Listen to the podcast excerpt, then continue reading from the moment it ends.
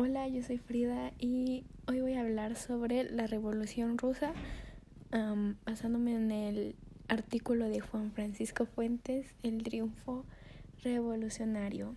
Eh, vamos a comentarlo, mi punto de vista al leerlo em, y un pequeño resumen desde mi narración, según yo. Eh, bueno, para empezar, yo creo que Lenin Marx no creía posible una revolución como nos mencionan, en la que fuese ya que Rusia al ir saliendo del fascismo y que la menor parte de la población fuese pocos obreros y la mayoría campesinos, em, era como impos o sea, una posibilidad em, un poco nula. este pero esta revolución no hubiese sido posible de no ser por la Primera Guerra Mundial, ya que ayudó en el despertar de la sociedad al convertir esta en el gobierno en, a, los campesinos y obreros a militares de campo de guerra jugándose en la vida. Uh, Marx creía que solo una guerra civil eh, llevaría a un cambio en sí en la sociedad, una guerra, bueno, una guerra civil entre um, la clase alta y la clase baja, por así decirlo, los que apoyaban el capitalismo y los que apoyaban el comunismo, o sea, obreros, campesinos y pues clases medias altas. Em, algo que dijo Lenin es solo la guerra liberará a la humanidad del yugo del capital. para Rusia era la Primera Guerra Mundial y el zar Nicolás II dirigir esta sin un nuevo conocimiento de combate, eh, la situación empeoró. En 1917 el descontento de la población fue como eh, la gota que derramó el vaso esta guerra. Era un descontento ya general por lo que fue el estallido de esta revolución. Además de que en esta revolución no solo se unió la clase campesina, sino todas las demás, incluyendo a los soldados del zar, dejándolo con pocas opciones, por lo que decidió abdicar. Eh, esto dio paso a que los mismos grupos de trabajadores crearan sus propios gobiernos, por así decirlo. Eh, y así fue como se denominaron ellos mismos los soviets, em, asambleas en donde podía participar toda la sociedad y ante este gobierno provisional que se estableció después de que el zar eh, abdicara, fue encabezado por Alexander, Alexander eh, Kerensky, que tiene una idea diferente a los soviets, claramente, protegiendo la aristocracia, creando un nuevo descontento otra vez en la sociedad. Lenin creó una campaña para así implantar el comunismo en Rusia, regresando de ese exiliado que tenía eh, e implantar en la sociedad la idea del las ideas del marxismo. Así el gobierno, ante esta nueva idea que intentó planear Lenin, el gobierno optó por la represión violenta atacando a los opositores em, de este movimiento. Entonces, como Lenin no dio respuesta ante este conflicto estando exiliado nuevamente, se dedicó a tomar la sociedad armas eh, a una nueva revolución. Así fue como de inicio esta revolución en 1919, tomando el Palacio de Invierno. Este era su objetivo, tomarlo y atacar al gobierno provisional con el cual no tuvieron éxito, ya que escaparon.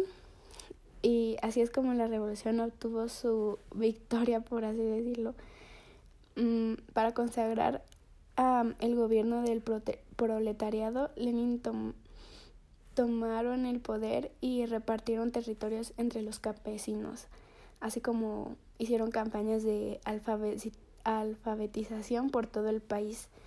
Después se convocó a una asamblea eh, donde Lenin encabezaba a los bolcheviques eh, que representarían intereses de todos los ciudadanos, donde Lenin salió perdedor de estas elecciones. Así Lenin disuelve la asamblea y le da el poder a los bolcheviques. Lenin y los bolcheviques que crearon un sistema socialista y los opositores mencheviques menos radicales que deseaban el capitalismo. Así, eh, Lenin, ante esta perdida, eh, comenzó a usar una policía secreta, la cual se llamaba La Checa, y mataba a los desaparecidos. Digo, mataba o desaparecía gente.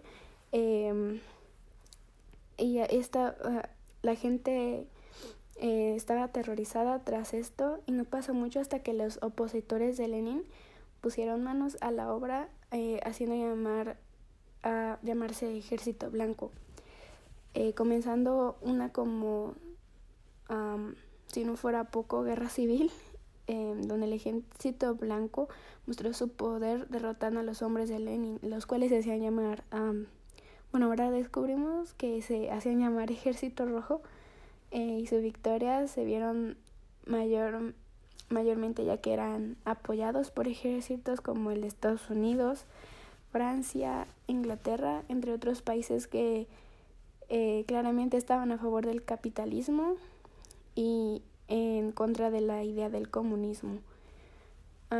así el ejército blanco, ah, tras la brutalidad de Lenin, de esta policía checa, y que mataba o desaparecía a cualquier persona que se opusiera a él, eh, su idea era restaurar el, el zarismo intentando rescatar a los Romanov, los cuales estaban cautivos en Yekaterinburgo eh, desde la renuncia eh, del de Nicolás II.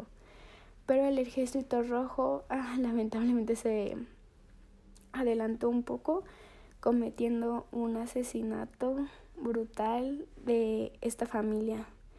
Em, esta guerra civil se extendió durante tres años más donde incluso el mismo Lenin fue víctima de un atentado. Después de este, su salud comenzó a deteriorarse.